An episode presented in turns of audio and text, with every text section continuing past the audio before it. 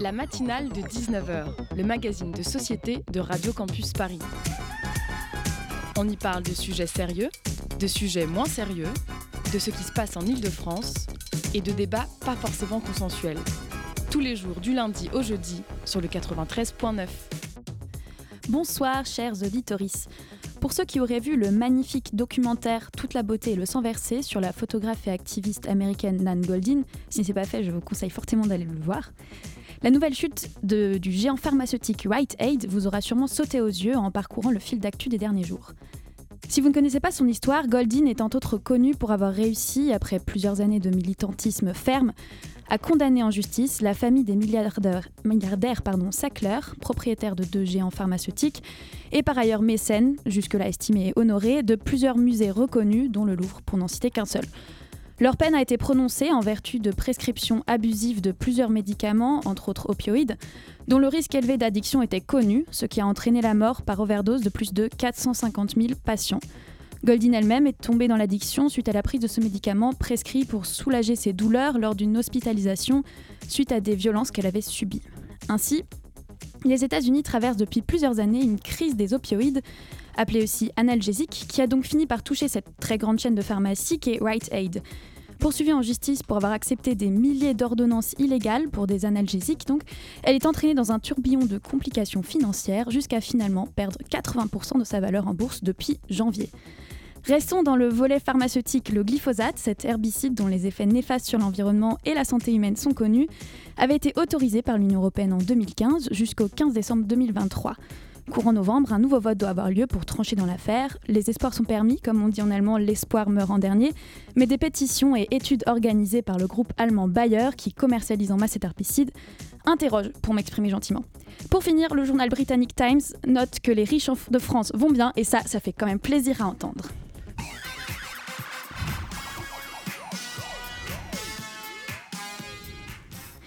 Aujourd'hui avec nous en studio Ouda Mayrani, j'espère que j'ai pas écorché votre nom, Manon Provençal et Ilias Chevi-Kroll, tous trois jeunes ambassadeurs de One.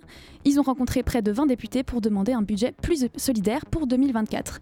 Ensuite, c'est Madame Crocodile qui nous parlera de leur nouvelle EP, euh, EP pardon, Hold On Darling. Vous êtes bien sur la matinale de Radio Campus Paris et entre interviews, chroniques et musique, nous sommes ensemble pour une heure. La matinale de 19h sur Radio Campus Paris. Et tout de suite, c'est l'heure de notre interview. Bonsoir Marie. Bonsoir. Le projet de loi Finance 2024 a suscité des débats à l'Assemblée nationale dans la nuit du vendredi 13 au samedi 14 octobre 2023. La commission des finances a rejeté la première partie du projet de loi. Il pourrait donc faire, euh, faire l'objet d'un 49.3. Justement, lundi et mardi dernier, les jeunes ambassadeurs de l'ONG One, qui lutte contre l'extrême pauvreté, ont rencontré 20 députés euh, pour discuter, échanger pour une taxe sur les transactions financières plus solidaires. Ouda Mérémy, Manon Provençal et Elias Chebicrol, bonsoir. Bonsoir. Vous êtes euh, membre de l'ONG One, vous êtes euh, jeunes ambassadeurs et étiez présents lors des négociations avec les 20 députés. tout d'abord, qu'est-ce que vous entendez par un budget plus solidaire?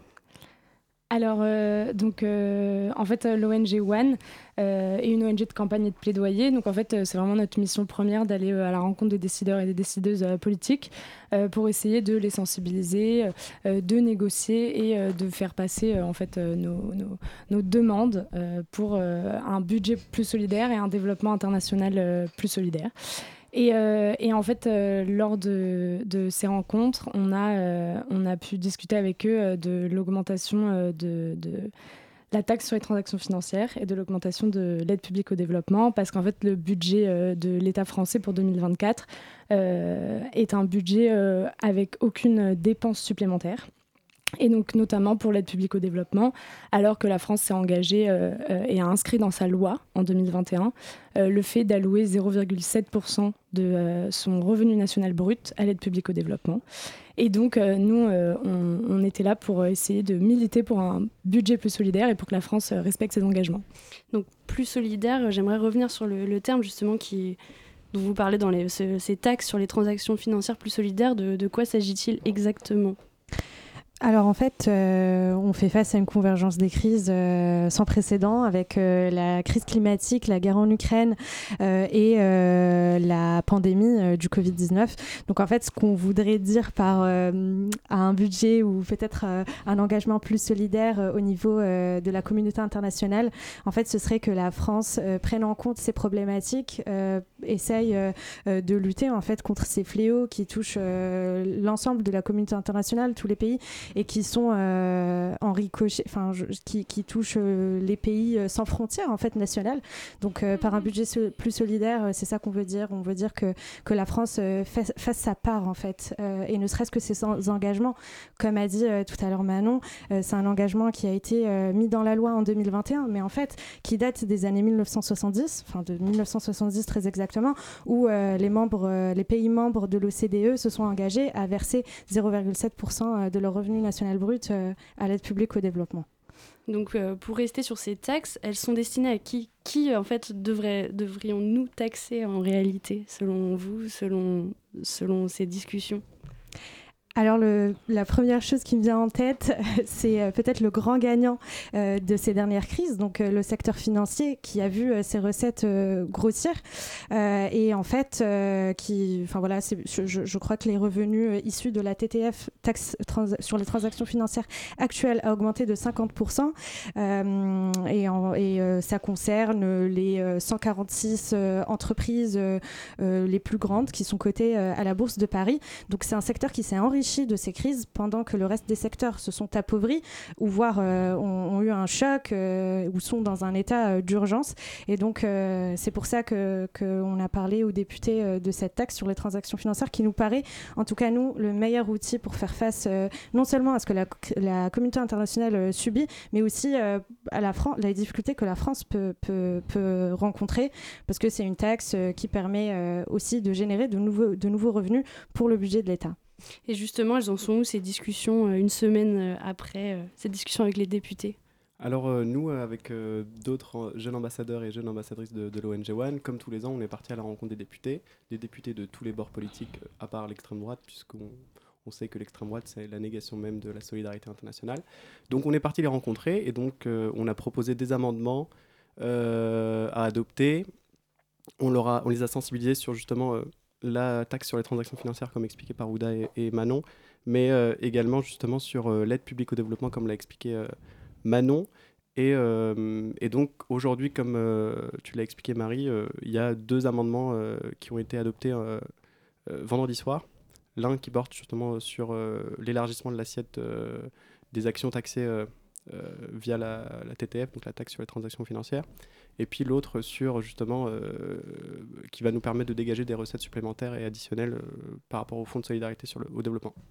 Donc ce plan de finances, euh, donc, il, y a, plusieurs étapes, donc on en parlera au cours de cette émission. Il prend la forme d'un document qui rassemble l'ensemble des recettes et des dépenses de l'État pour l'année à venir.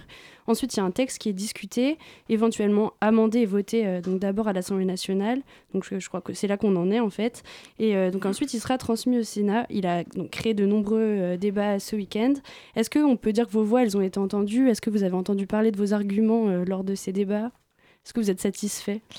Alors, euh, je pense que nos voix ont été entendues, euh, ainsi que celles de beaucoup d'autres militants et militantes d'autres associations, parce que c'est des amendements interassociations qu'en fait, qui ont été adoptés et, et, votés vendredi.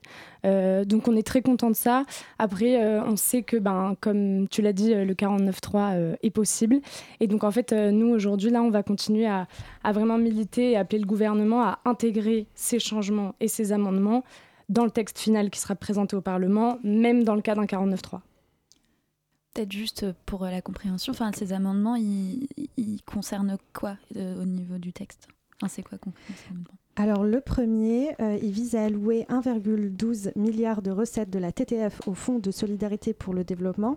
Euh, en fait, il vient augmenter le plafond qui était auparavant, euh, sur le, qui était auparavant adopté, et c'est une augmentation, augmentation pardon, de 592 millions d'euros supplémentaires. Donc ça, c'est le premier, le premier amendement. Le deuxième, il propose de renforcer la TTF en taxant les transactions sur les actions et les produits structurés à 0,1 0,5% et certains produits dérivés à 0,01%. Et donc, il permettrait de générer 36 milliards d'euros par an à l'échelle européenne, dont 10,8 milliards qui seraient pour la France. Donc la loi, pardon, la loi du 4 août 2021, donc vous en parlez tout à l'heure, euh, qui est relative au développement solidaire et à la lutte contre les inégalités euh, mondiales, indique que la France consacrera 0,5% de son revenu national brut à l'aide publique au développement en 2022. Actuellement, on en est à 0,56%. Et euh, donc selon le site du gouvernement, elle s'efforcera d'atteindre 0,7% du revenu national brut en 2025. Donc on peut penser qu'on est encore dans les temps est-ce que vous pouvez nous expliquer justement pourquoi il faut continuer de se battre selon vous? Alors, se battre, nous, on le fait euh, tous les jours avec les autres jeunes ambassadeurs et jeunes ambassadrices, mais en complément du coup de, ce que tu, tu expliquais sur la loi de 2021, en fait, euh, on constate que le gouvernement est en train de reculer justement sur ses engagements. D'abord, l'échéance à 2025 a été reculée.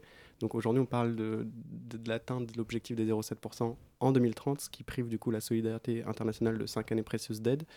Et euh, le deuxième, euh, c'est euh, qu'en fait, on constate que l'aide publique au développement, elle est pas, elle stagne cette année justement dans la présentation du budget, et qu'en fait, malheureusement, on est loin de ça. Un petit détail, justement, comme tu l'expliquais, la loi de 2021, c'est une loi quand même qui est entre guillemets assez révolutionnaire, mais le problème, c'est que dans cette loi, il n'y a pas une force euh, obligatoire en fait. C'est qu'en gros, dans la loi, c'est écrit le gouvernement, l'État doit s'efforcer à atteindre les 0,7%. Et du coup, le gouvernement joue un peu sur, euh, sur les mots au sens propre. Et 0,56%, c'est trop bas pour, euh, pour justement un an après ce qui était promis? Est-ce que je suis claire? C'est trop bas, oui, mais c'est déjà mieux. Euh, nous, c'est sur, ces questions-là qu'on travaille toujours chez One. C'est vraiment euh, arriver à voir que oui, il y a des évolutions, mais comme on a dit, euh, vu le contexte international actuel, en fait, elles sont pas suffisantes ces évolutions. Et puis le premier engagement, il date quand même des années 70. Donc là, même si depuis le premier mandat de, d'Emmanuel Macron, l'aide publique au développement a augmenté, elle n'a pas augmenté assez, ou en tout cas là, la stagnation, elle n'est pas possible. Et en plus, ça va pas du tout non plus avec les engagements de la France internationaux sur ben, l'alerte sur euh, le fait qu'il faut absolument financer le climat, ses conséquences, le développement, euh, comme on a vu lors du sommet à Paris. Euh, et donc là, c'est une question aussi de, de, crédibilité pour la France. Et donc, depuis tout à l'heure, vous parlez de développement. Est-ce que vous pouvez définir un petit peu ce que vous entendez derrière ces termes de développement? Alors, le développement, comme on l'entend, c'est vraiment ce qui. C'est les services publics, enfin tout, tout, en fait ce qui est vraiment primordial euh, à l'évolution, euh, euh, à l'accès en fait économique minimum et à l'évolution d'une société et des personnes. Aujourd'hui, il y a énormément de personnes qui vivent sous le seuil d'extrême pauvreté de 2,15 dollars par jour. Et en fait, le développement, c'est tout ce qui permet, mais ça va de l'éducation à la santé, à, aux, revenus en fait aussi d'un pays, clairement. Et ça compte tout ça. Et en fait, c'est primordial aujourd'hui pour par rapport aux inégalités mondiales. Mhm. Donc c'est ah pardon, allez-y. Oui, et enfin, j'allais juste compléter en disant qu'il y a énormément de pays africains qui sont en voie de développement qui sont aujourd'hui en train de, qui sont surendettés ou qui sont en voie de surendettement. Donc en fait, tout leur budget va servir à payer non pas les dettes, mais même les intérêts des dettes, plutôt euh, que pour soutenir leur population euh, et soutenir le développement de leur pays. Donc euh, l'APD et la solidarité internationale, ça vient aussi par rapport à ça, pour les aider à la fois directement, mais aussi indirectement ces pays-là à eux-mêmes faire face à leurs challenges propres, à leur développement et à ce qui se passe au niveau international. Donc c'est de l'argent qui serait versé directement à ces États concernés et qui, euh, et qui ensuite... Euh, ok. Alors, c'est pas toujours versé directement. Par exemple, en France, ça passe beaucoup par euh, l'Agence française de développement. donc, c'est quand même très conditionné encore aujourd'hui parce que bah, justement en fait euh, ça prend la forme soit de prêts euh, à des taux concessionnels donc euh, mais bon c'est quand même des prêts soit de dons mais la part est de plus en plus faible quand même la part des dons donc nous on voudrait aussi que d'ailleurs dans ce développement il y ait plus de dons et ensuite ça passe par ça et ensuite ça passe également par des ONG ça va pas directement dans, dans dans les mains de tous les gouvernements. En fait, il y a quand même plein d'institutions au milieu. C'est très encadré en tout cas. Mm. Et donc demain, l'examen du projet de loi commence en séance publique, donc mardi 17 octobre. Est-ce que vous attendez quelque chose en particulier de cette séance, fin de ce, ce début de séance d'examen? Moi, je prie pour qu'il n'y ait pas un 49-3 qui balaye tous nos espoirs d'un revers de la main, mais a priori, l'ensemble des députés qu'on a rencontrés, qui sont de toutes les formations politiques, s'accordent sur le constat donc, de la lutte contre l'extrême pauvreté dans le monde et sur justement la nécessité pour la France de, voilà, de, de, continuer son devoir de solidarité à travers euh, l'APD. Maintenant, la question, c'est de savoir justement... Euh, finalement, la majorité, elle existe. Euh, la, la, question, c'est de savoir mmh. vraiment s'il y a un, un 49-3 qui va... Mmh. En plus, pour compléter euh, les solutions, euh, comme on l'a déjà dit, mais euh, les solutions qu'on propose, elles sont quand même, elles existent. la, taxe sur les transactions financières, elle existe depuis 2012. C'est un outil qui avait été inventé pour justement un peu redistribuer en fait les, ressources de la mondialisation. c'est un outil qui permettrait de ne pas taxer le français moyen. et, et c'est 146 institutions, comme on l'a dit, seulement qui sont concernées. Et pourtant, ça permettrait d'augmenter énormément l'aide. Autorisons-nous une courte pause musicale avec Vidéodrome de PR2B.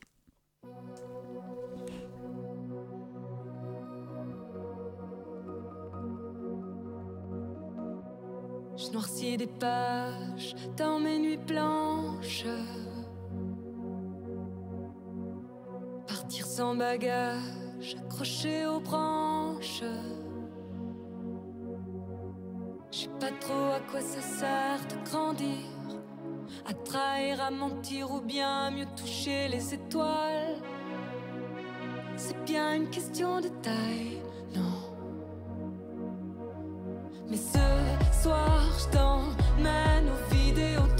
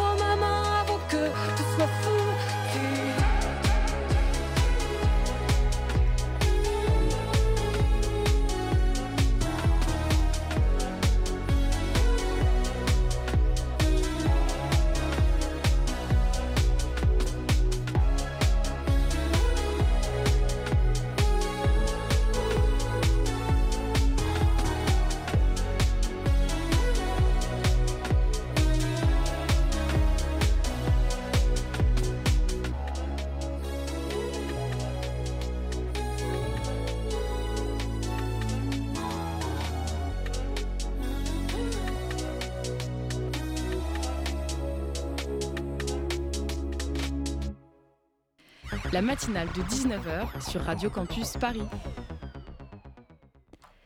C'était Vidéodrome de PR2B. Nous sommes toujours avec euh, Ouda Mairani, Manon Provençal et Ilias Chebicrol, avec qui nous parlons du projet de loi finance 2024.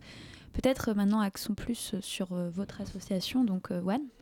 Qu'est-ce qui vous a poussé, vous personnellement, à vous investir au sein de l'ONG One Alors, euh, moi, j'ai toujours été engagée euh, dans plusieurs associations depuis que je suis petite.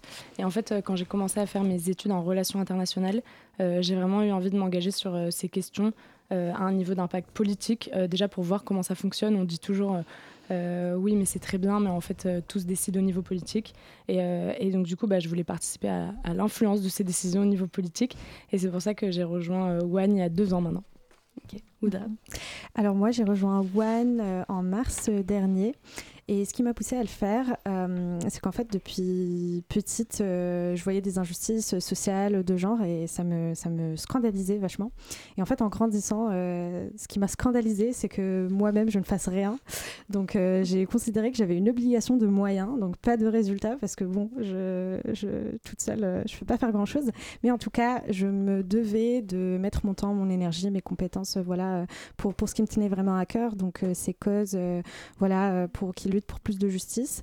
Euh, et je viens d'être récemment diplômée, euh, donc, euh, donc, voilà, c'était un peu le moment. Et donc là, je, je, cherche encore mon premier emploi, mais ça me donne le temps de m'engager en toute entière avec One. Donc, donc voilà. Yes. moi, cette lutte contre les injustices, justement, qui nous réunit aujourd'hui, bah, elle, est inscrite dans mon parcours, dans mon histoire familiale, dans, dans, ma chair. Et dans cette enfance, justement, passée en Tunisie, longtemps passée en Tunisie, à survivre à la, à la, précarité et à fuir la dictature.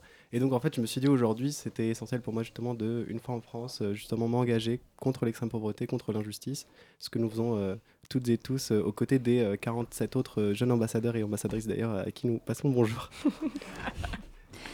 One a été donc fondé en 2004 par le chanteur Bono de YouTube et d'autres activistes déterminés à lutter pour un monde plus juste. Alors vous dites sur votre euh, site internet que votre combat est impartial, que vous ne recevez pas de subventions publiques, que vous êtes financé par des philanthropes, des fondations et des entreprises partenaires. Alors c'est quoi ces, entreprises euh, Vous sauriez ou pas nous dire? Alors, je vous avoue que nous, on est jeunes ambassadeurs, donc on, est plus sur l'aspect plaidoyer que financier. Il y a toute une équipe euh, et un staff justement qui s'occupe du reste, mm. mais on tient justement, enfin, l'ONG tient justement à rester indépendante et donc à compter uniquement sur les dons de, de particuliers et de grandes entreprises. Oui, donc les personnes qu'on va rencontrer, euh, par exemple lors de festivals, euh, enfin les, citoyens en tout cas que nous rencontrons, vraiment on insiste euh, beaucoup là-dessus quand on les rencontre, c'est que c'est pas leur argent qu'on demande, mais c'est leur voix. et par exemple, ils nous soutiennent en, signant des pétitions qui nous donnent encore plus de force au moment d'aller rencontrer les décideurs et les décideuses pour essayer de, les sensibiliser par rapport à nos causes. Donc euh, en 2022, One euh, rassemble et fédère plus de 300 jeunes ambassadeurs, ambassadrices de plus de 30 nationalités différentes et répartis dans 6 pays européens. Je cite euh, votre site. Est-ce que c'est un travail qui se fait, qui est coopératif entre les, différentes branches qu'il peut y avoir de One ou c'est vraiment chacun travaille à individuellement dans, dans, son pays? Je ne sais pas comment le dire, mais comment ça se passe en fait concrètement l'organisation? Alors, euh, toutes les branches euh, travaillent ensemble. Euh, et nous, en fait, on a eu l'occasion, mais pas toujours pour des questions de moyens, de travailler en direct avec d'autres ambassadrices et ambassadeurs, qui s'appellent pas pareil d'ailleurs. Par exemple, en Afrique, c'est les champions et les championnes. Et, en fait, bah, notamment, c'est important parce que pour toutes les demandes du point de vue plaidoyer, on travaille avec des gens bah, qui habitent dans les pays en question. et c'est de eux directement que remontent les besoins, les demandes. Euh, les, les, les, recommandations en fait euh, qu'on fait nous politiquement. Et, euh, et donc One travaille vraiment, enfin les, équipes de One travaillent ensemble tout le temps. Donc c'est une coopération directe avec les pays concernés plus qu'un projet un peu piloté par l'Europe ou enfin par des pays en fait, chaque pays a sa propre campagne euh, chaque année. Par exemple, l'année dernière, nous, c'était les élections présidentielles en France. Donc, on, sait, euh, on avait une campagne propre à la France. Mais par contre, cette année, il y aura les élections européennes. Donc, je pense qu'on aura un travail plus euh, global, plus européen. Et peut-être pour compléter également ce que vous expliquiez tout à l'heure, en fait, on est 300 jeunes ambassadrices et ambassadeurs en Europe, en Allemagne, en Belgique, en, Belgique, en Italie mais euh, au Royaume-Uni, en France, mais aussi on est en fait présent aux États-Unis et euh, en Afrique, comme le disait euh, Manon, au Sénégal, en Afrique du Sud, pour pas justement avoir cette, cette pour éviter d'être justement perçu comme étant paternaliste ou peut-être mmh. justement déconnecté de la réalité de, de l'extrême pauvreté contre laquelle on souhaite lutter. Oui, et en fait, au total, on est 1000 jeunes ambassadeurs et ambassadrices. Qui sont pour la grande majorité des bénévoles ou comment ça se passe exactement? Alors les jeunes ambassadeurs et ambassadrices, effectivement, quand on utilise ce terme, c'est uniquement les bénévoles. donc les bénévoles, on en a partout. Et après, les équipes de One, bah, ça varie en fait forcément d'une année sur l'autre en fonction des budgets, etc. Mais il y a des équipes salariées et bénévoles présentes dans tous les endroits qu'on a cités. Peut-être juste pour revenir sur les pays d'action, etc. Vous nous avez déjà un peu élucidé les contexte dans lequel vous agissez, mais peut-être que vous pouvez nous en dire plus. Comment est-ce que vous choisissez, enfin, One choisit euh, les pays dans lesquels ils interviennent, enfin, dans quel contexte, dans le contexte d'une guerre, d'une crise économique, enfin, c'est comment est-ce que ça se fait? Alors c'est vrai qu'en ce moment on est euh, très euh, axé sur l'Afrique parce que euh, c'est le pays où il y a le plus grand pourcentage de personnes qui souffrent de la faim, de l'extrême pauvreté, des maladies évitables. quand bien même ce sont c'est le continent qui a le moins participé par exemple au réchauffement climatique. Donc on axe nos actions sur l'Afrique parce que justement c'est là où il y a le plus de besoins. Et vous dites réchauffement climatique, c'est un ah, j'ai le mot qui m'échappe. Mais euh, est-ce que, enfin, comment concilier justement, parler du développement tout à l'heure, etc. Comment concilier euh, toutes ces mesures de d'aide avec le réchauffement climatique, la crise climatique, etc. En fait, aujourd'hui, maintenant, il y a, tout qui est lié. Euh, pendant longtemps, on a séparé. Et en fait, euh, et d'ailleurs, ça a été l'un des plus grands résultats du sommet de juin qui a eu lieu à Paris. C'était vraiment acté euh, le fait qu'on ne peut pas séparer le développement et la lutte contre le réchauffement climatique aujourd'hui, parce que les conséquences du réchauffement climatique viennent aggraver les problèmes de pauvreté et les problèmes et les personnes les plus pauvres sont les personnes les plus enfin c'est vraiment un cercle vicieux dans les deux sens. Et donc euh, aujourd'hui, toutes les ONG en fait, qui travaillent sur ces sujets euh, travaillent sur ces deux sujets de manière combinée. Euh, et c'est ce que One fait. Et comment elle se passe cette coopération? Est-ce que c'est un travail de coopération entre One, enfin votre ONG, et les pays d'Afrique? Comment, comment ça se passe concrètement? Alors concrètement, je dirais que c'est plus entre organisations de la société civile, comme on les appelle, donc en fait les autres ONG, les autres associations, les autres militants et militantes qui des fois n'ont pas d'association, mais juste sont des représentants en fait euh, d'une cause. Et en fait, euh, cette coopération, elle, se passe surtout à ce niveau-là. Euh, donc au niveau français, ben, comme on disait, quand il y a des élections présidentielles ou quand il y a quelque chose dans un contexte très français, ben, en fait, on va essayer de créer des coalitions avec des partenaires qui travaillent sur ces mêmes sujets en France. quand c'est pour des demandes très spécifiques pour des pays africains, ben, on va essayer de travailler avec des associations plus locales ou d'autres ONG, mais qui travaillent très spécifiquement sur ces sujets-là aussi. Et la coopération, elle est plus à ce niveau-là. Et après, chaque ambassadeur, ambassadrice et bénévole va à la rencontre de ces gouvernements, de ces décideurs et décideuses euh, pour faire le travail que nous, on a fait avec les députés. Mmh. Comment on peut, est-ce qu'on peut vous rejoindre déjà? Comment on peut soutenir par exemple One Comment on peut participer à cette... Euh, eh bien, euh, si vous souhaitez justement tout comme nous lutter contre l'extrême pauvreté et les maladies évitables, je précise également parce que c'est notre raison d'être également, donc paludisme, tuberculose et VIH. si vous avez du temps, un peu d'énergie, eh bien en fait euh, le programme des jeunes ambassadeurs et ambassadrices vous est ouvert notamment en France. Si vous êtes ailleurs, regardez s'il y a une antenne euh, dans votre pays, mais en tout cas vous êtes les bienvenus. N'hésitez pas à aller sur www.one.org euh, pour justement avoir les détails. En fait, vous pouvez candidater. Là, le, les candidatures vont pouvoir être envoyées dans les prochaines semaines. Donc n'hésitez pas et euh, rendez-vous sur le site. Et vous parlez également de pétition Tout à fait. Donc euh, aussi, vous pouvez aller euh, sur, le, sur le même site que vient de donner Iliès. N'hésitez pas à lire les articles qu'on publie. on fait des comptes rendus de nos actions. on fait aussi des analyses de la situation voilà, en Afrique, ou justement qui concerne nos, nos causes. et vous pouvez aussi, bien évidemment, signer nos pétitions. Et si je peux me permettre, en fait, One, sur les 17 ODD, objectifs pour le développement durable, on touche à 8 d'entre eux. Donc ça, ça répond peut-être tout à l'heure à ce, dont vous parliez. Mais voilà, donc en fait, à chaque fois qu'il y a des euh, activistes qui sont sur ces sujets-là, eh bien, quand on, a ce, ODD en commun, on rejoint leur action, ils rejoignent la nôtre et, et c'est un travail en commun, coopératif. Et n'hésitez vraiment pas euh, à nous rejoindre, à vous engager, à signer les pétitions, parce qu'en fait, euh, des fois, on doute, mais euh, ça sert vraiment. Et nous, à chaque fois qu'on va à la rencontre des décideurs et des décideuses, ils sont ben, en fait très impressionnés de l'engagement des jeunes, mais surtout, parfois, en fait, eux, ils connaissent pas ces sujets-là. Et, en fait, il y a vraiment besoin d'ONG comme One et d'autres ONG pour pour aider à éclairer, trouver des solutions et travailler avec en fait les décideurs politiques pour euh, plus de justice sociale. Ouda Mérémy, Manon Provençal et Yes Chebi Kroll, je le rappelle, vous êtes ambassadeur, ambassadrice chez One. Merci beaucoup d'avoir été en studio à Radio Campus Paris et je laisse la parole à Émilie. Merci Marie. Avant de poursuivre avec la chronique d'Esteban, écoutons Au bord de la mer avec Nicolas.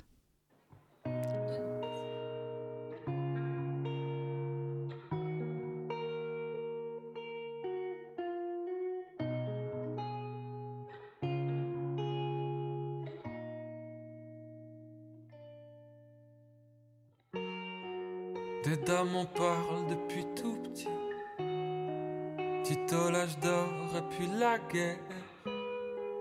De ses regrets, de ses souvenirs. De PSA de ma mère. Ma maman parle depuis tout petit. Des montagnes qui l'ont vu naître. De la mer Adriatique. Tout est mieux bord de la mer. Mais si tout est mieux au bord de la mer, pourquoi on rentre pas au pays? On se dit tout, ça c'est fini, c'était bien, c'était bien, mais je serais bien plus heureux qu'ici, ici. Y a trop de mépris sous leur ciel gris de mer qui se fout bien de nous, alors autant crever chez nous. Je veux crever au bord de la mer. Ah, je veux crever au bord de la mer. Ah,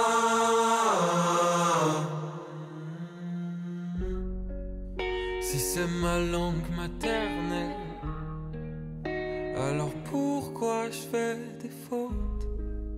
Si c'est le pays de mes ancêtres Pourquoi quand je rentre j'ai un peu honte. Je suis né trop loin de mon pays Je me sens si triste loin de ma terre. C'est toi maman qui m'a dit Que tout est mieux au bord de la mer. Mais si tout est mieux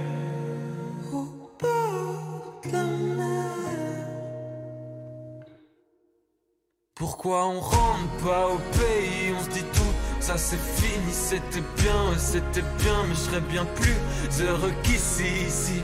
Y a trop de mépris sous leur ciel gris de mer qui se fout bien de nous, alors autant crever chez nous. Je veux crever au bord de la mer. Ah, je veux crever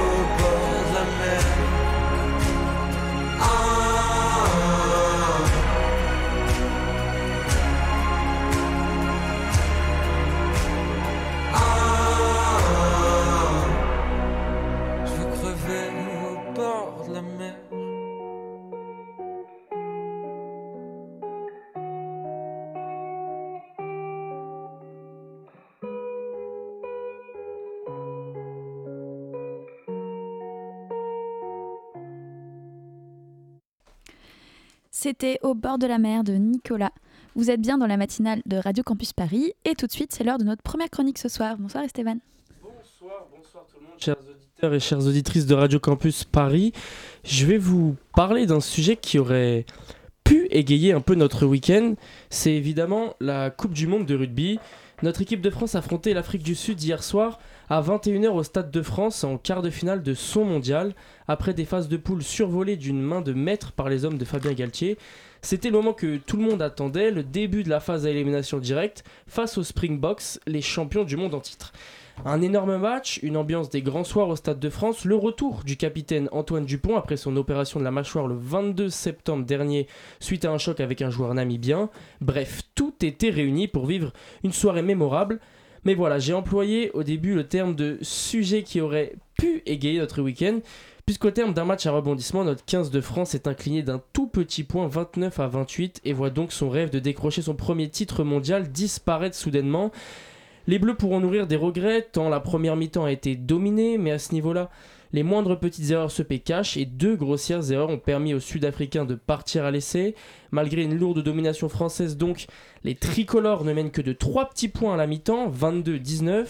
Au retour des vestiaires, changement tactique des Sud-Africains, beaucoup plus de combats et d'intensité, ce qui mène les Bleus à subir cette terrible désillusion. Donc se voir sortir comme ça d'un quart de finale de Coupe du Monde en ayant livré un bon match malgré tout, euh, il faut, le dire, c'est absolument terrible pour nos joueurs, pour une nation qui avait fait bloc derrière cette sélection euh, durant ce mondial. On a pu voir les images de tristesse immense sur, euh, sur les visages des joueurs français après la fin du match, abattus par ce qui venait de leur arriver. À noter tout de même, hein, et je veux pas faire la fine bouche, mais quand même il faut le dire pour, pour les auditeurs et auditrices qui n'ont pu voir ce match, que l'arbitrage de monsieur Ben O'Cliffe a été sur certains aspects plus que moyen, n'accordant pas certains cartons jaunes évidents pour les Sud-Africains ou encore ne faisant pas retirer une transformation d'essai à Thomas Ramos après s'être fait contrer par un joueur adverse parti bien trop tôt de sa, ligne d'en but. Pour expliquer brièvement, euh, lorsqu'un joueur transforme un essai, l'équipe adverse peut envoyer un, joueur contrer le tireur à partir du moment où il démarre sa course d'élan. Or, hier, le, jeune ailier sud-africain a démarré sa course à toute vitesse avant que Thomas Ramos ne s'élance, donc la transformation aurait logiquement dû être retirée. Ce sont quand même deux points qui auraient pu faire une très grande différence sur le score final, vu le résultat de, de 29 à 28. Bref, un arbitrage moyen, mais bon, un, énorme match des, Sud-Africains tout de même, il faut le souligner. Ils rejoignent les Anglais en demi-finale de cette Coupe du Monde. En effet, le 15 de l'Aro s'est qualifié un peu plus tôt dans la journée, ce dimanche, dans la douleur face à, à de valeureux Fidjiens, 30 à 24. L'autre demi-finale opposera les Argentins, qui ont créé une petite sensation un peu plus tôt dans le week-end au stade Vélodrome à Marseille, en renversant le Pays de Galles 29 à 17. Ils seront opposés aux Néo-Zélandais, tombeurs de l'Irlande samedi soir au terme d'un match de très très haut niveau sur le score de 28 à 24. C'est la neuvième défaite en autant de quarts de finale dans leur histoire pour les Irlandais, première nation au classement mondial. Des demi-finales donc sans le pays organisateur, mais moi vraiment je tenais à remercier cette équipe de France pour son courage, pour sa hargne, pour les émotions qu'elle m'a transmises et que j'imagine a transmis à de très très nombreux Français. Merci messieurs et rendez-vous dans 4 ans on l'espère pour aller décrocher le Graal tant attendu. Merci beaucoup Esteban. Le Zoom, dans la matinale de 19h. Place au Zoom maintenant. Bonsoir Myrtille. Bonsoir. Euh, alors bonsoir euh, Macadam Crocodile. Bonsoir à tous et toutes. Oui. À toutes, Euh, s'il te plaît. Pardon. alors on a Vincent et Vincent, Xavier. Xavier. Voilà. Euh, donc euh, vous faites euh, donc tous les deux partie donc de ce projet donc ce groupe Macadam Crocodile et vous êtes là pour présenter donc votre EP qui est sorti vendredi dernier le 13 octobre Hold On Darling est-ce que vous pouvez nous en dire un petit peu plus? Oui, vas-y Xavier. 1, 2, 3, top, c'est à toi. Alors oui, Holden Darling, c'est notre deuxième opus. Je dis opus EP, voilà. Euh, donc le premier EP avait été enregistré totalement en live, dans une ambiance un peu bah, live. On était en public, euh, c'était euh, c'était comme ça qu'était le projet. Et là, on est on est on est parti d'un truc un peu plus classique en studio. Donc on a mis des sonorités un peu voilà, on a rajouté du piano, des trucs un peu plus organiques. Et euh, je dirais qu'il a deux faces. Il a un côté un peu euh, instru, vraiment instru, un peu électro, un peu, un peu qui peut être un peu même tripant par, par certains moments, et un côté un peu beaucoup plus pop, voilà, nostalgique euh, avec le piano justement, et puis des une sorte de comme des, des songs, des, des chansons quoi, Voilà, des pop tracks. En fait, c'est vrai, c'est vrai que pour rebondir à ce que tu dis, parce que je trouve ça vraiment extrêmement intéressant. Merci. c'est que euh, c'est qu'en fait, oui, le premier donc a été enregistré en live avec l'énergie du live, et le deuxième on était post-Covid. Mm. Donc en fait, ça, tu traverses plein d'émotions différentes. Et tu es en studio, donc tu es plus face à, à des gens euh, pour danser ou faire la fête. Donc ça, ça suggère beaucoup plus d'émotions et de diversité euh, et de recherche. Mais d'ailleurs D'anxiété. Et d'anxiété. Pathogénité. voilà. Oui bien sûr mais euh, d'ailleurs euh, votre groupe s'est formé il y a trois ans du coup c'était euh, C'est un mensonge. hein. C'est un gros mensonge. Qui a dit ça Non, mais notre premier EP était Votre sorti il y, a, premier il y a EP. trois ans. Ouais, ouais. premier Mais après, nous, on avait commencé à jouer ensemble il y a longtemps. ok Mais ça, c'est vraiment. Voilà, ça a pris un tournant il y a effectivement il y a trois ans quand on a décidé de vraiment faire quelque chose avec le projet. il y Avec a le ans. Covid. Et c'est oui justement pendant le Covid. Juste un Donc, peu avant. euh, comment vous avez un peu, euh, géré avec euh, bah, justement cette crise sanitaire et le milieu de la musique qui est assez complexe et qui n'était pas du tout euh, bah, à cette époque euh, Bah, le masque donne beaucoup d'inspiration. Hein oui, tout à fait. Non, mais faut, faut Au quand moins qu'un peu d'oxygène, on fait des choses beaucoup plus basiques. il y a une, po- une politique euh, sur la culture. Enfin voilà, on a eu de l'intermittence prolongée, tout ça. Donc en fait, financièrement, on a eu la chance de d'avoir des aides de l'État. Et, euh, et mais sinon, euh, sinon on était loin euh, l'un de l'autre, hein, pour Mm. notre plus grand malheur. Mais euh, on a trouvé d'autres inspirations. Puis on s'est Et retrouvés. puis non, mais surtout, bien. ce qu'il faut dire, c'est que pendant le co- Covid, on a sorti donc le premier, euh, premier EP qui avait été enregistré en live au Badaboom. Il y avait Mm. une, ambiance de feu. Il y avait Trax qui était venu euh, filmer, Feu Trax, qui était venu filmer tout ça. Et du coup, qui a- il y avait une énergie dingue qu'on a sorti pendant le Covid. Et c'est vrai que c'était un petit peu. euh, Mm. Ah, c'était pas mal à cette époque. Voilà, il y avait un peu cette. Mais d'ailleurs, en termes de concert, vous, vous- enfin, du coup, vous performez à la maroquinerie, donc mercredi soir, et c'est déjà complet. Et oui. Est-ce que vous pouvez nous. Bah, on est habitué, je veux dire, c'est quand même la routine. c'est notre première salle, à vrai dire, où on- à Paris. Où on- à un moment, on a joué dans plein d'endroits et on a fait voilà, plein de. Mais c'est la première euh, fois qu'on se dit, allez, on va faire un concert en mode Mm. euh, les, les salles parisiennes. euh, euh, avec une billetterie payante. Donc Mm. on était hyper contents, évidemment, surtout qu'on n'avait pas trop donné de. On avait une actu un petit peu comme ça qui était euh, qui, qui s'échelonnait sur les mois, mais il y avait pas, on n'avait pas de grosse actualité à part Mm. cette EP. Et donc on était, c'était une surprise pour nous que, que, que cette, cette, euh, enfin, que la maroquinerie soit, soit remplie. Mm. Et du coup, on va peut-être ouvrir une autre billetterie pour une autre salle Ah, bientôt. à noter. À noter. Toutes les demandes qui, qui affluent. Et euh, bah, d'ailleurs, donc euh, en parlant de projets, vous avez aussi beaucoup de projets respectivement, donc chacun de votre côté. Comment vous arrivez un peu à dealer avec euh, bah, Macadam Crocodile et le reste de vos projets euh? Bon, en Vous fait, c'est simple, hein, c'est comme, euh, comme dans tout couple, tout, euh, en fait, on n'est pas 24-24 ensemble, Mm. fort heureusement, ou malheureusement, je ne sais pas ce que tu en penses, on en reparlera tout à l'heure.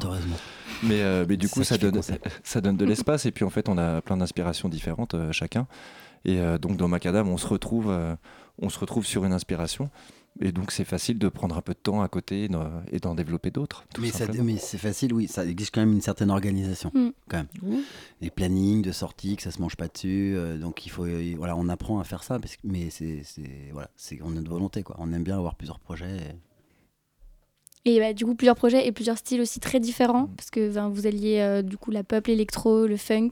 Pourquoi vous avez décidé de faire justement tout un mélange euh, Ça s'est de pas décidé. et- En fait, on a commencé Macadam Crocodile. On a, à- à la base, c'était justement un projet qu'on faisait un peu sur le side de nos projets sérieux entre guillemets. Mm. Et euh, donc, c'était une manière de se retrouver vraiment autour de la musique et du, du kiff et pas de se dire tiens, on va- stratégiquement, on va faire ça, puis ça, puis on va travailler l'image comme ça. C'était plus on fait de la musique et à un moment, on s'est retrouvé dans les salles à faire danser les gens. Et c'était vraiment Mm. ça l'impulsion. Donc, euh, c'est parti de loop un peu funky disco. Mais c'était un. Parce que ça marche toujours bien pour faire, euh, Pour faire danser. Mais après, dans les influences, on met forcément bah, tous, nos, tous nos bagages euh, un peu digérés à, notre sauce. Mais Mm. c'est pas conscient. Tiens, on va mettre un petit peu de pop, un peu de machin. Les choses se font assez naturellement. Bah, comme votre amitié finalement. Ouais. Tout à fait. Euh, oui, euh, oui, tout Qui à fait. dure et perdure. Euh, bah, du coup, euh, plus euh, bah, en termes de sémantique un peu, mais pourquoi Macadam Crocodile? C'est c'est intéressant comme nom. Mais c'est tout à fait intéressant, c'est une excellente question. Oui. Bah, quand on a commencé à faire les, les concerts, assez rapidement, il fallait trouver un, trouver un nom parce qu'on on a, nous a très vite reproposé d'en faire et reproposé d'en faire. Et en fait, on avait ce côté-là, donc très sauvage. On arrivait, on a vu ju- juste euh, une tempola- temporalité où on jouait, vous jouez deux heures ici, donc on s'installait et voilà, on avait deux heures pour jabber et voilà et, euh, faire euh, danser les gens et s'auto-faire danser. Et, euh, et donc il y avait ce côté très brut, très animal d'un coup, mais mêlé au fait qu'en fait on jouait principalement à Paris au début dans les clubs, dans les salles, les sous-sols, les bars. Donc il y avait quelque chose de très urbain. Donc on a, on a brainstormé, on a utilisé notre cerveau et ça a pas mal fonctionné. Et voilà, on en voulait un, un- nom en, en, en dualité. Donc Macadam qui représente le bitume, n'est-ce pas? Et Crocodile qui représente euh, la NASA. Non, pas la NASA. L'animal. L'animal, oui, voilà, c'est ça. Ok. Puis on, avait- on se trouve que ça sonnait bien aussi, Macadam Crocodile. C'est vrai que ça sonne très bien. Et ça marche. On s'en souvient. Euh, et donc, euh, pour vos prochains projets, est-ce que vous pouvez nous donner un petit avant-goût? Ben, euh, on a chacun donc euh, on a des projets. En fait, pas forcément pour- avec euh, Macadam? Oui. Eh ben, c'est ce que je disais. Peut-être on va on va on va faire une autre salle. euh, enfin une autre salle. On va ouvrir une autre salle à Paris. Ok. Et on va faire vivre cette EP euh, là dans, dans l'année quoi. Super. Et à la Sur suite, euh, scène, avec les gens. voilà. Et puis la, la suite appartient au Seigneur. Tout à fait. Les voies de la Providence sont terriblement impénétrables, comme on dit. Et quels sont vos premiers retours donc de vos proches euh, ou même euh, juste euh, de votre public euh, sur ce premier EP qui est sorti vendredi? Alors ma femme adore, je ne sais pas pourquoi. Mon ex ne m'a pas vraiment répondu, je ne sais pas pourquoi non plus. Il y a des- une thématique qui revient dans ses chansons. Euh, non, non, mais on a des bons retours, les gens sont, sont contents, euh, veulent venir au concert. Est-ce qu'il reste des invites Est-ce qu'il reste des places? Mm. Euh, Mais c'est vrai que pour le coup, le- les- nos proches, nos, nos amis proches sont, en fait, ils, ont, ils sont tous arrivés après l'annonce du sold out. Ah, mais zut, j'ai pas de place, est-ce que Mm. c'est possible? Donc en fait, après, on va, on va découvrir des gens qu'on connaît pas en concert. Bah, C'est un peu. ouais. c'est sympa. Ok, C'est- Bon, Oui. c'est cool. Bien sûr. Mais Oui, tout à fait. Mais tout à C'est fait. exact. Mais c'est très cool. Et vos chansons, elles parlent de quoi euh, exactement? Euh, bah alors donc il y a- y, y deux trois instrus. Toujours l'amour. non mais il y a deux il y a deux trois instrus et effectivement sur les premiers euh, les premiers euh, les premiers morceaux euh, de, avant cette EP là c'était des thématiques un peu larges euh, des fois un peu ça restait un peu vaporeux mais il y avait des trucs un peu euh, j'ai envie de dire presque euh, spirit mais un peu déguisés et, euh, et là ce, ce, ce, ce, ce- cette EP bah, il parle un- voilà, de choses qui nous, qui nous sont arrivées. Voilà, il parle de rupture. C'est vrai qu'on aurait, j'aurais pas pensé qu'on parlait de ça dans Macadam Crocodile, mais bon, bah, on l'a fait. C'est la première fois que vous parlez de rupture euh, Amoureuse, ouais, dans- parce que Macadam Crocodile, c'est pas du tout, c'est pas ça, hein, mais bon, bah. C'est voilà, quoi on- euh, normalement bah, c'est ce que je disais, c'est des trucs où on, on, on- part en transe, on fait. On est sur- Et il y a quand même des chansons qui parlent de la danse, euh, voilà. Mais il y a deux, trois chansons qui parlent de rupture aussi. Puis il y a pas mal d'instrus qui laissent aussi libre cours à l'imagination, un peu plus euh, image euh, ciné, quoi. Merci. Et euh, donc là, c'est plutôt pour euh, Macadam Crocodile. Et en- pour vos projets perso, est-ce que vous pouvez un peu nous parler, donc euh, chacun respectivement, de ce que vous faites? Waouh Beaucoup de choses, n'est-ce pas? Non, en fait, euh, là. Tu fais un euh, enfant, toi, non? Ouais, je fais un enfant. euh, Félicitations. Euh, non, là, j'ai- moi j'ai un autre projet avec euh, une, une fille qui s'appelle Georgia Ives, qui est euh, chanteuse, danseuse, et avec qui on a sorti un EP début d'année. Et euh, là, on travaille sur un, un autre EP qui va sortir l'année prochaine, avec deux autres titres qui vont sortir, euh, qui vont sortir cette année. Et parallèlement à ça, je travaille pas mal avec un artiste qui s'appelle Mézergue, qui est un, un jeune foufou qui, euh, avec qui on rigole bien. Et on sort des, des vidéos et, et on rigole. Rigoler, rigoler, rigoler. On fait des milliards de vues. Et puis moi, bah, j'ai un, un projet sous mon nom, euh, Xavier Polycarpe, et qui est, qui est, on va dire, un peu, un peu pop, euh, vintage. Voilà, j'ai sorti un, au mois de juin un, un EP, et je sors un autre EP, je pense, au, au printemps. euh, voilà. Et à, et à part la musique, ça reste. Enfin. Enfin, à part les. Pardon, tu disais que tu faisais aussi des vidéos, du coup, mais sinon, ça reste toujours dans le domaine de la musique. Oui. Enfin, Oui. je fais des vidéos musicales. Ah, ok, donc ça sort jamais de. Euh, Vous êtes musicien de formation Ouais. coup Tout à fait, tout à fait. Oui. Moi, je fais aussi de mu- là, je fais des musiques de films euh, pour Artus, euh, qui fait, va faire un, un long métrage. Donc on, on va, on varie un peu, mais ça reste autour de la musique. Et vous avez de- une formation de musique comment euh, de... Enfin, vous avez commencé comme tout le monde au conservatoire Pas machin. du tout, justement.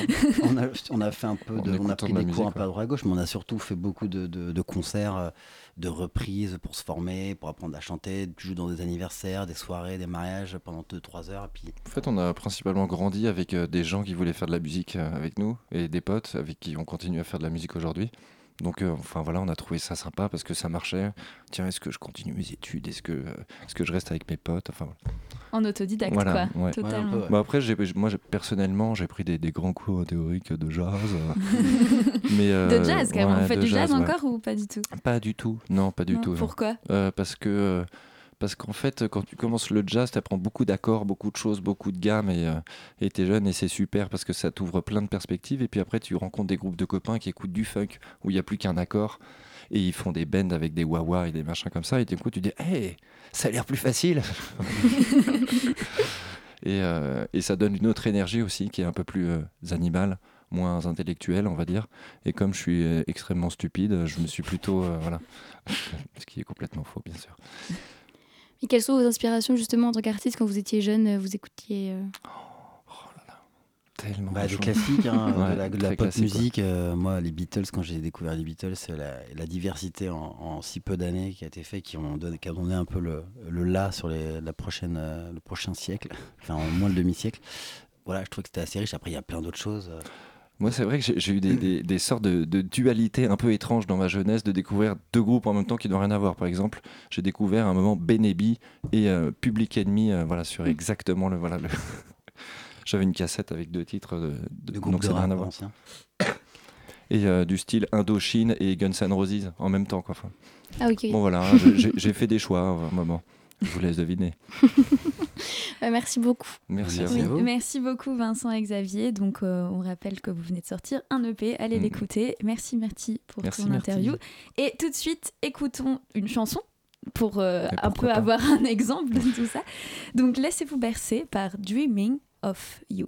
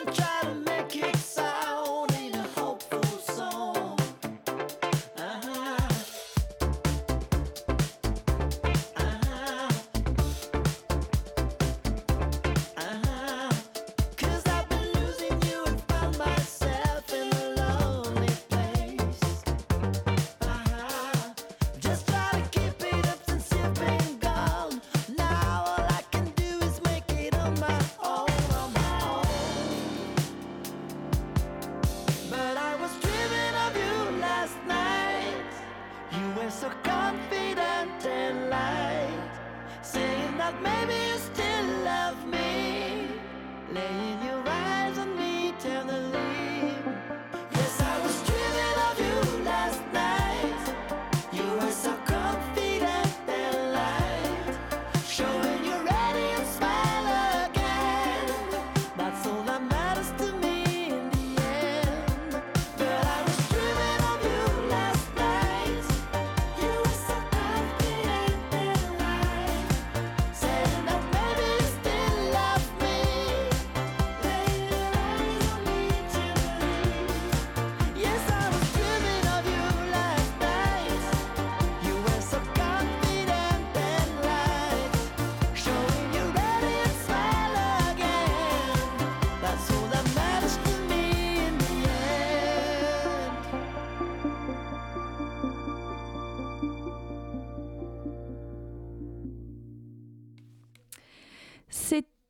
Dreaming of You de Macadam Crocodile que nous venons donc de recevoir, je le rappelle, vous êtes bien sur Radio Campus Paris.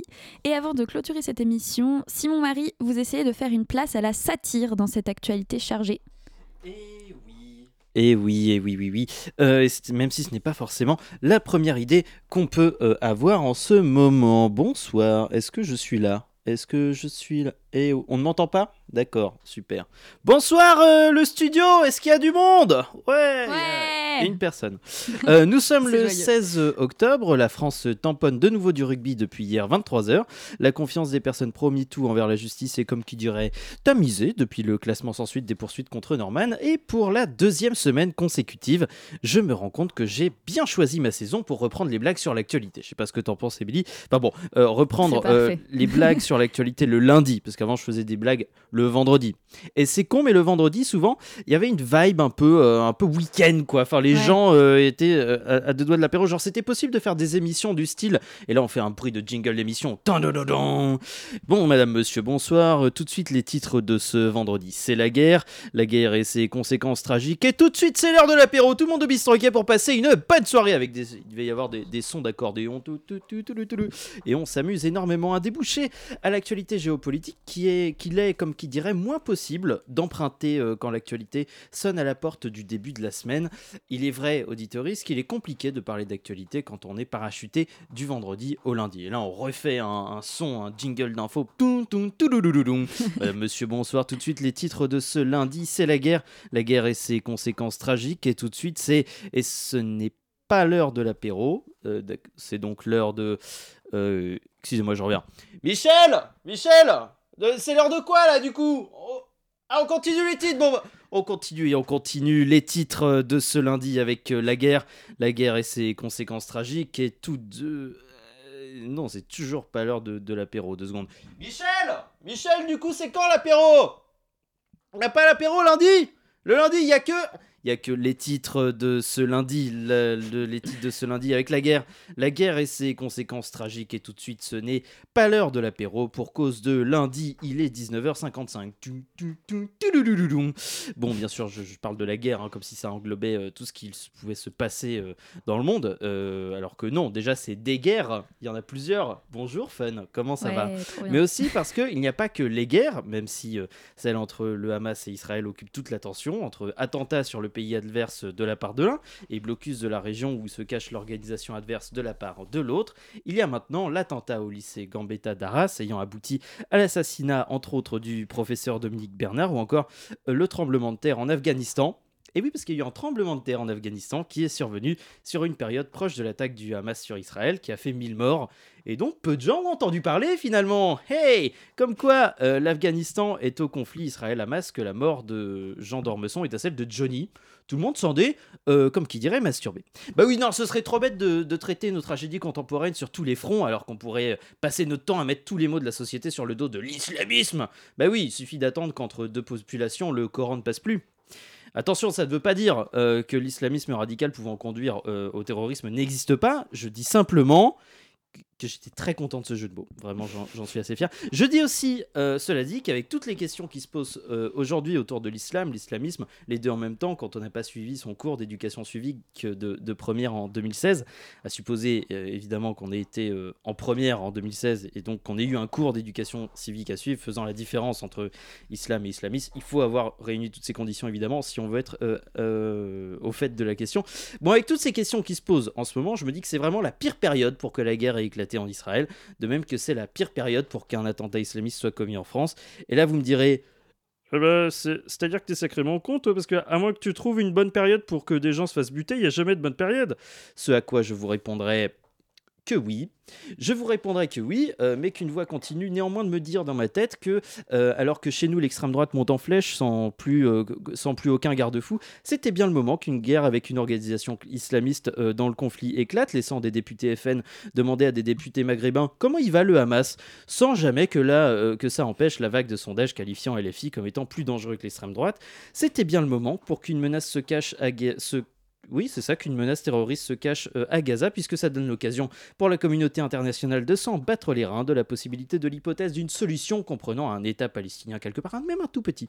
Encore, euh, ou encore, c'était bien le moment pour qu'un conflit éclate tout court, puisque ça occasionne une visite diplomatique de la France sur le lieu du conflit, et donc d'une présence de Manuel Valls sur le front. Non pas des tranchées, mais des médias.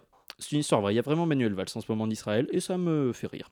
Et c'était bien le moment pour que le conflit euh, continue de faire rage euh, un lundi, puisque ça m'amène, vous le savez maintenant, à devoir jongler avec les zygomatiques de tout un chacun avec euh, les titres, les titres. Toum, toum, toudoudoudoudou. À la une de ce lundi, tué, c'est mal. Bonne soirée. Merci beaucoup Simon, c'est très joyeux comme. On adore rire, On vraiment le, adore, le bonheur. vraiment. est dans le le, vive le monde. le bonheur est dans le pré. Exactement. Merci beaucoup Simon. Merci aussi à Myrti pour le Zoom. Merci à Esteban pardon, pour sa chronique, Marie pour notre interview et Gabriel à la réalisation. Merci évidemment aussi à nos invités, Ouda Meirani, Manon Provençal et Ilias Chebi, Clo, pardon. Je n'arrive plus à me relire. jeunes ambassadeurs, qui sont tous, jeunes, euh, tous trois jeunes ambassadeurs de One, ainsi qu'à Vincent Xavier, ou autrement dit Macadam Crocodile. Quant à nous et vous, chers auditoristes, merci de nous avoir écoutés et on espère vous retrouver demain soir, même heure, sur le 93.9.